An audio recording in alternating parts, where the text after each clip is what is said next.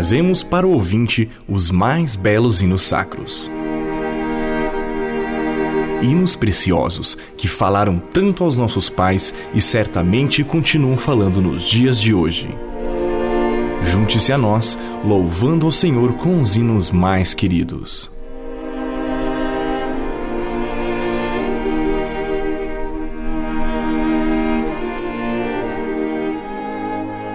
Contando e cantando, conhecendo as histórias de hinos cristãos. Resgate histórico de Henriqueta Rosa Fernandes Braga. Esta é a coletânea que estou compartilhando com você, contando a história dos mais belos hinos presentes nas igrejas evangélicas. Vamos conhecer hoje a história do hino A Contemplação da Cruz. Alguns alunos do Instituto Bíblico Moody, em Chicago, nos Estados Unidos, participavam de uma reunião missionária. Uma mulher que estava presente solicitou à dirigente que fosse cantado When I Survey the Wondrous Cross, ao contemplar a tua cruz, o famoso hino de Isaac Watts. Este foi entoado pelo público, inclusive por quem o havia solicitado, palavra por palavra. Atenta ao fato, terminada a reunião, a evangelista procurou a visitante e perguntou-lhe desde quando conhecia esse cântico. E a mulher respondeu era o hino preferido da minha professora da escola dominical. Antes de morrer, pediu que suas alunas, entre as quais eu estava, se reunissem para cantá-lo. E nós o fizemos. Eu tenho isso de modo vívido na minha lembrança.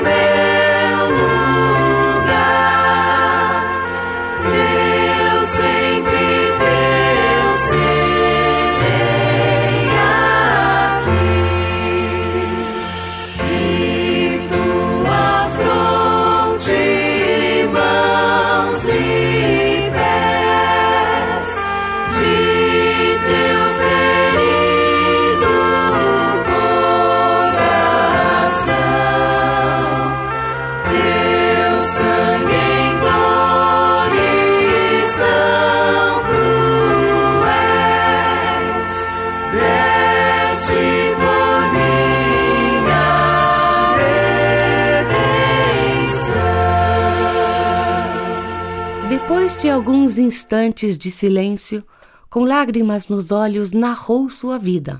Era irlandesa, havia deixado a casa paterna, correra ao mundo como atriz e no momento não estava vivendo de maneira digna. O velho hino que ela pediu que fosse cantado, que tantas vezes havia ouvido na infância e adolescência, fez com que ela voltasse a esses tempos longínquos e, acredita a evangelista, por meio dele entregou a Cristo o seu coração. A estudante do Instituto Bíblico Moody que viveu essa experiência e, já idosa, considerou-a a mais impressionante da sua vida. Foi Elizabeth Date Davis, de Carlisle, Inglaterra.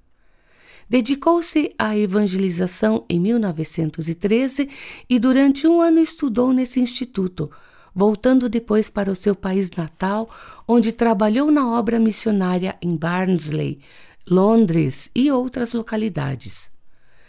No Instituto Metodista de Diaconisas, realizou obra relevante, bem como atuou com eficiência na Sociedade Pró-Temperança e na assistência às crianças desamparadas.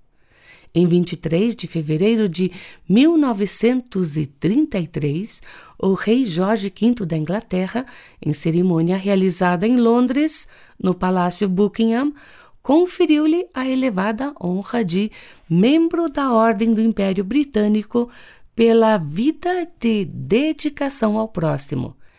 E ela declarou certa vez: Eu creio na direção divina. Eu a sinto na minha vida guiando os meus passos.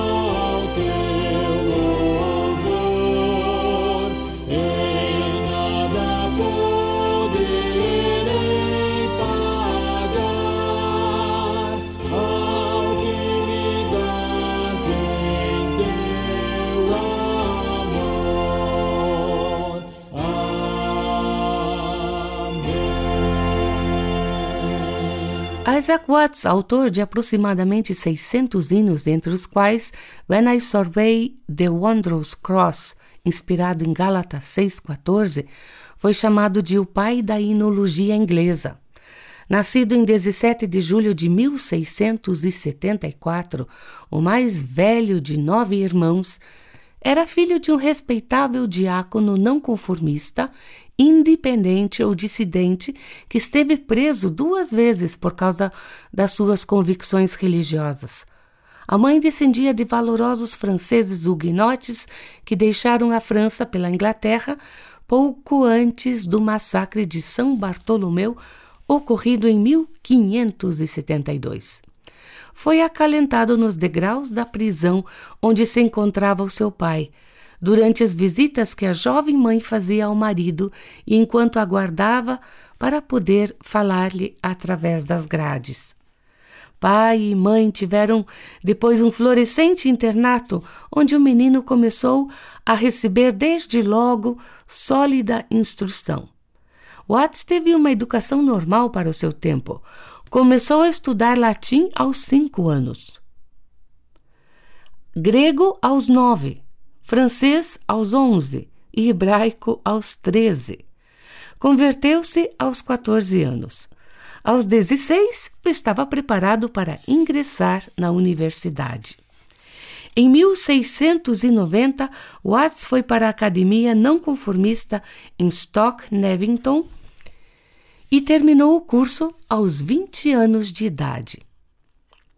Nunca se casou, mas amava as crianças e para elas publicou uma coleção intitulada Cânticos Divinos e Morais para Crianças. Aos 18 anos, irritado com os hinos rudes e desafinados cantados nas reuniões não conformistas, queixou-se ao pai de que eles não tinham a beleza e a dignidade devidas a um culto cristão. E o pai, um tanto irônico, respondeu-lhe que fizesse melhor se ele fosse capaz. Tanto bastou para que ele se lançasse à composição de hinos, apresentando o primeiro no domingo seguinte. Incentivado, prosseguiu. De 1707 a 1709 escreveu muitos, em parte publicados em Hymns and Spiritual Songs, que foi o primeiro inário inglês verdadeiramente valioso. E nele se encontra este hino, When I Survey the Wondrous Cross, composto em 1707 e considerado pelo severo crítico literário Matthews Arnold, que viveu no século XIX, o maior hino da língua inglesa. Assim também o reputou Stanley Jones, autoridade religiosa contemporânea. A ideia de hinos baseados nas escrituras para os cultos bíblicos, ao lado dos salmos, não era nova. Os alemães os usavam desde Lutero. No entanto, no período em que a Inglaterra foi principalmente influenciada pelos puritanos, os hinos foram desprezados.